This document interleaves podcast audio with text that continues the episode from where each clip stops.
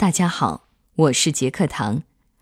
一九八三年秋，为了筹备一九八四年的春节晚会，中央电视台的导演到福建和广东一带采访。一天，他们坐着一辆武警战士开的吉普车，在当时还很破旧的深圳奔驰时，战士车上偶然播放了一首香港歌手唱的国语歌。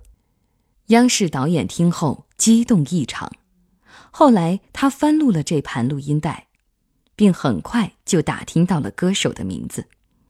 于是，在一九八四年中央电视台的春节联欢晚会上，这位歌手被请到了舞台上，为几亿中国电视观众演唱了那首曾让导演激动不已的歌曲。那一夜之后，歌手与这首歌。迅速红遍了大江南北。说到这儿，您猜到是哪首歌了吗？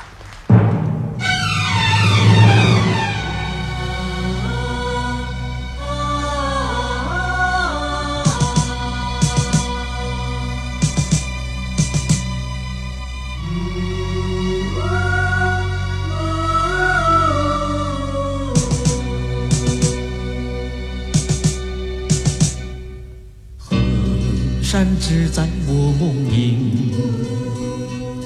祖国已多年未亲近，可是不管怎样也改变不了我的中国心。洋装虽然穿在身，我心依然是中国心。我的祖先早已把我的一切烙上中国印。这首歌诞生在怎样的历史背景下？它的创作者是谁？演唱它的歌手的命运是如何被这首歌改变的？这首歌在中国人心中又有着怎样的影响力？杰克唐为您带来。时光唱片之我的中国心，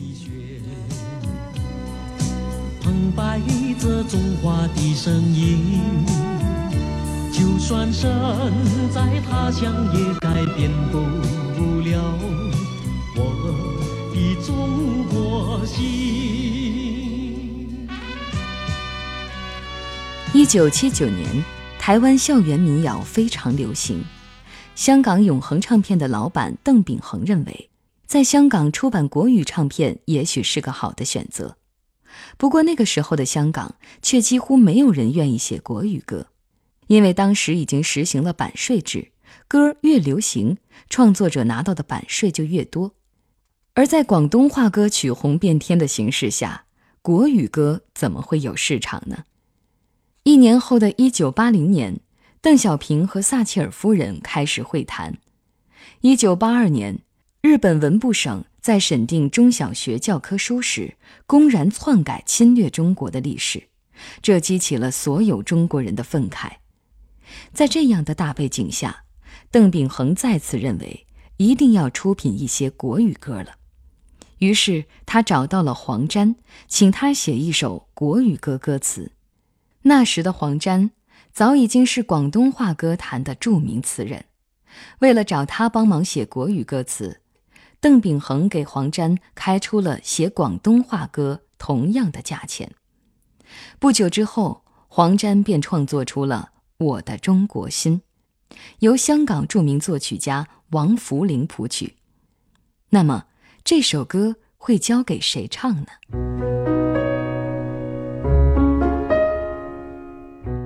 邓炳恒选中了当时的青年歌手张明敏。出生于香港的张明敏，祖籍福建晋江，受父母影响，张明敏对于祖国的感情在童年时便悄然萌芽了。由于家里大家都说普通话，所以张明敏的普通话说得也很好。因为喜欢唱歌，他一直想成为一名歌手，也为此付出了很大努力。但除了在二十二岁那年获得过一次全港业余歌唱大赛的冠军之外，几乎没有任何成绩可言。所以平日里他只能在九龙一家电子表厂做一个负责校对时间的工人。一九八三年二月，香港青年联合会的工作人员找到了张明敏，说他们要录一首爱国歌曲，名叫《我的中国心》，因为一直没找到合适的人，就想请他去试唱一下。张明敏一唱，就深深的喜欢上了这首歌，唱片公司也很满意。就拿这首歌作为张明敏的主打歌，录了一盒磁带投放市场。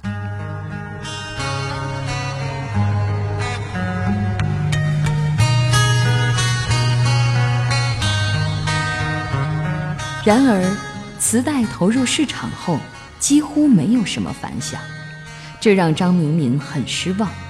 他依然继续做着他的职业工人和业余歌手。直到中央电视台的春晚导演找到了他，那么，面对春晚的邀请，张明敏又有着哪些顾虑呢？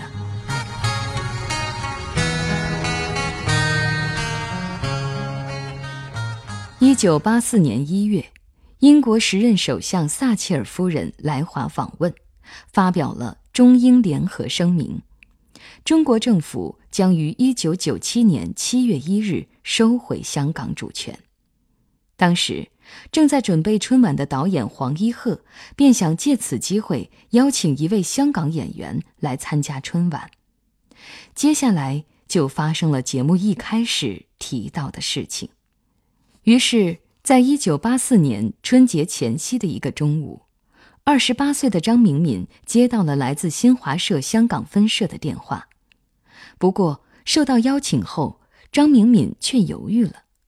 虽然作为一名国语歌手，他知道自己在内地应该会有更大的发展空间，但凭着当时香港人对内地仅有的一点了解，他又担心内地观众不会接受香港歌手，而且唱片公司和身边的很多人也都反对他去。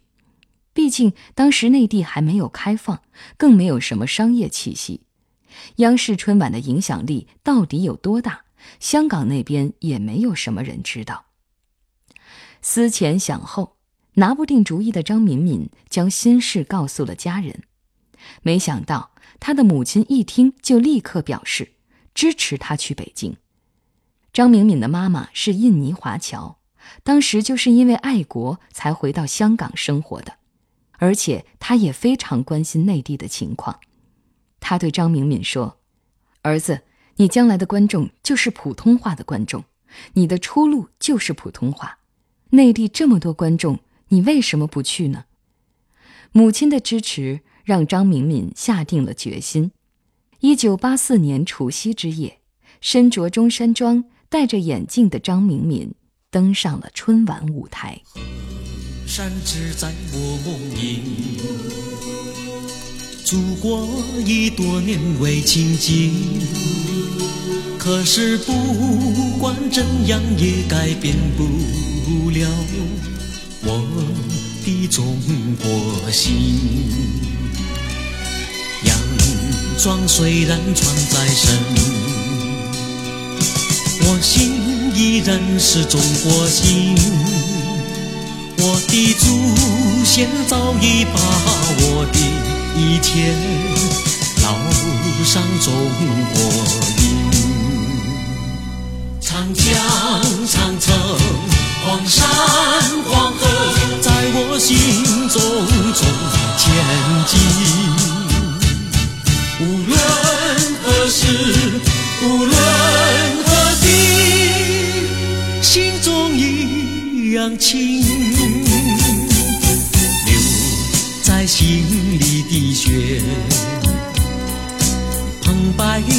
中华的声音。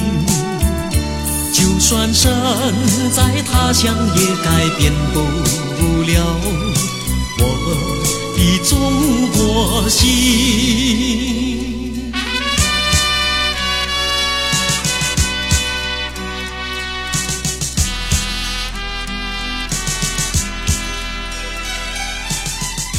当激昂的歌声响起时，电视机前每一个中国人心中最柔软的神经都被触动了。长江。长城黄山黄河在我心中最坚定。无论何时，无论何地，心中一样亲。很多时候，爱国歌曲容易流于概念化和喊口号，但黄沾很聪明地运用了长江、长城、黄山、黄河这样具有象征性的中华名胜来传达爱国之情。整首歌以海外游子直抒胸臆的语气切入，把一个壮阔的题材写得自然真挚，从而征服了所有的听众。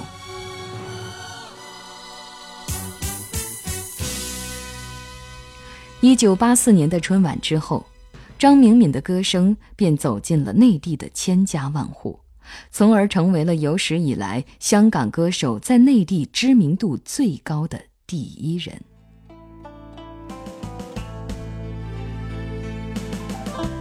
那个年代，人们渴望着改变被束缚已久的文化娱乐方式，那个时代特定的音乐单调着人们的神经，荒废着人们的思维。人们像沙漠渴望水一样的需要新的音乐，而张明敏的歌是如此让人耳目一新。他借着春晚的力量插上了翅膀，乘着春风拂动人们的心，播种在了人们的心田。当年的大街小巷、商店里都在反复播放着“长江、长城、黄山、黄河，在我心中重千金”。据说邓小平和孙子孙女们在一起时，还教他们唱过这首歌。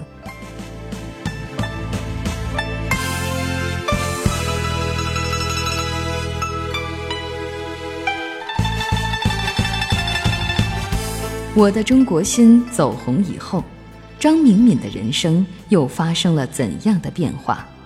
这首歌在中国人心中又有多大的影响力呢？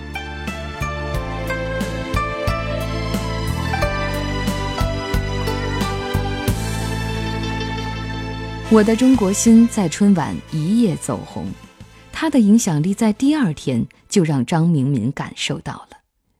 当时他回香港，就在出海关坐飞机时，竟然都有人找他索要签名。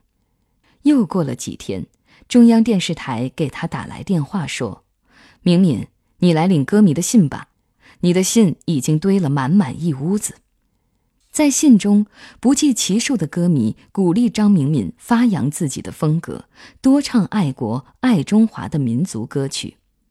这份源自歌迷的热忱和真挚的爱，让张明敏心中产生了要为国家、为歌迷做点什么的激情和冲动。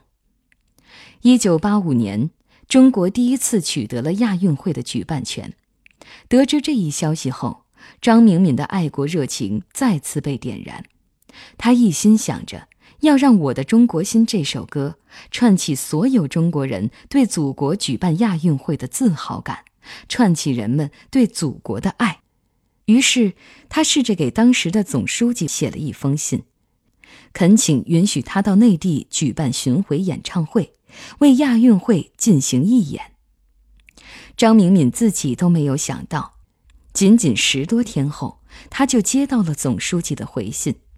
总书记支持了他的请求，带着这份激动之情，张明敏解除了与香港唱片公司的合约，全心投入到了这次巡回义演的准备中。那时的他并没有什么钱，因为国语唱片在香港依然没有市场。为了让演唱会办得精彩，张明敏卖车卖房，几乎把自己的全部家产都搭了进去，筹集了五百万。他用这笔钱搭建了精致的舞台。事后，很多内地同行都对他说，自己从来没有见过这么好的灯光音响。这让张敏敏现在回想起来，依然觉得骄傲。山只在我梦萦，祖国已多年没亲近，可是不。不管怎样也改变不了我的中国心。为期两年的全国巡回演出开始了。巡演中，张敏敏深深体会到了我的中国心的力量。在甘肃兰州，一位老乡因搭不到车，硬生生走了五六个小时，就是为了亲耳听张明敏演唱《我的中国心》。在火炉武汉，张明敏连唱了十场，可痴迷的观众还想多听几遍《中国心》。在山西太原，摄氏零下几度的露天体育场上。挤满了冻得直哆嗦却寸步不离的观众，许多人还伸长了脖子跟着张明敏齐声高唱。在心里的雪，澎湃着中华的声音。就算身在他乡，也改变不了我的中国心。仅仅在巡回演出的第一年时间里，张明敏就几乎走遍全国，举办了一百五十四场个人演唱会。这一个唱次数的记录，至今无人能破。巡回演出大获成功，但是张明敏却没有忘记自己办演出的初衷，这是他为亚运会进行的义演。他把成本以外的所有利润都捐给了亚组委。之后，他又开始投身社会工作，促进两地的青年交流。张明敏觉得，促进社会稳定比自己的工作和赚钱更重要。一九九七年，在庆祝香港回归大型文艺演出上，《我的中国心》的旋律再次响起。在这个载入历史的时刻。张明敏用歌声向世界表达了香港人和所有海外华人的心声。三十多年过去了，现在的香港已经和过去大不相同，学普通话的人越来越多，而会唱《我的中国心》的人也越来越多。张明敏还清楚地记得，有一次他应邀到香港一所小学去做讲座。一进校门，学生们就高唱着《我的中国心》欢迎他，这让张明敏感慨万分。他说：“香港回归后，人们才开始真正认识到自己的国民身份，《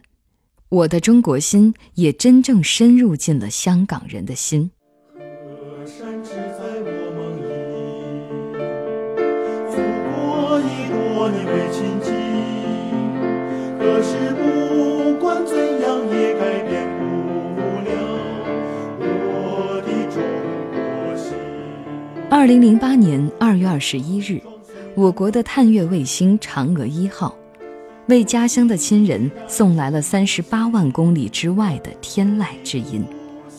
那是三十二首中国人耳熟能详的经典曲目，《我的中国心》也位列其中。短短两个月后，这首歌又伴随着北京奥运圣火的海外传递，唱遍了五洲大地。一位中国赴美留学生在日记中写道：“去国越远越久，思乡之心越切越浓。每每思乡情切，我和同学们会情不自禁地唱起《我的中国心》。那样的时刻里，每个人都会在刹那间泪满衣襟。”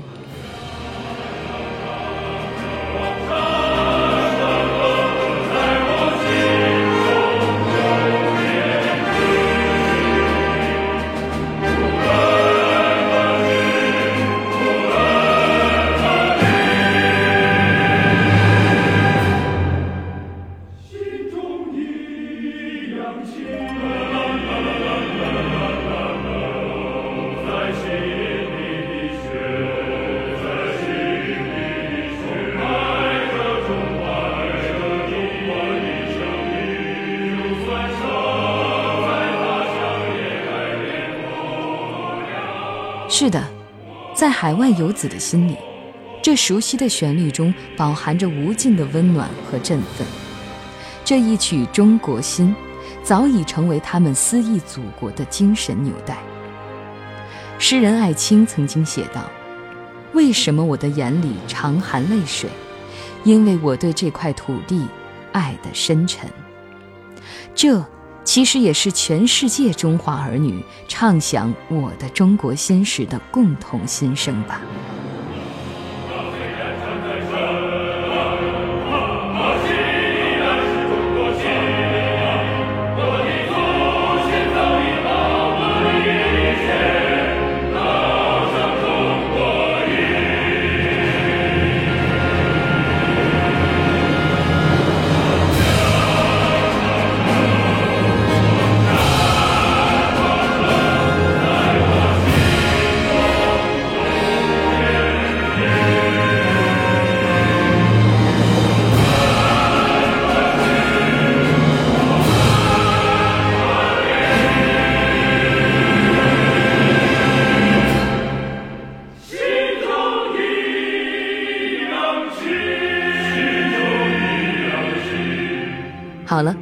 这里是时光唱片，我是杰克唐。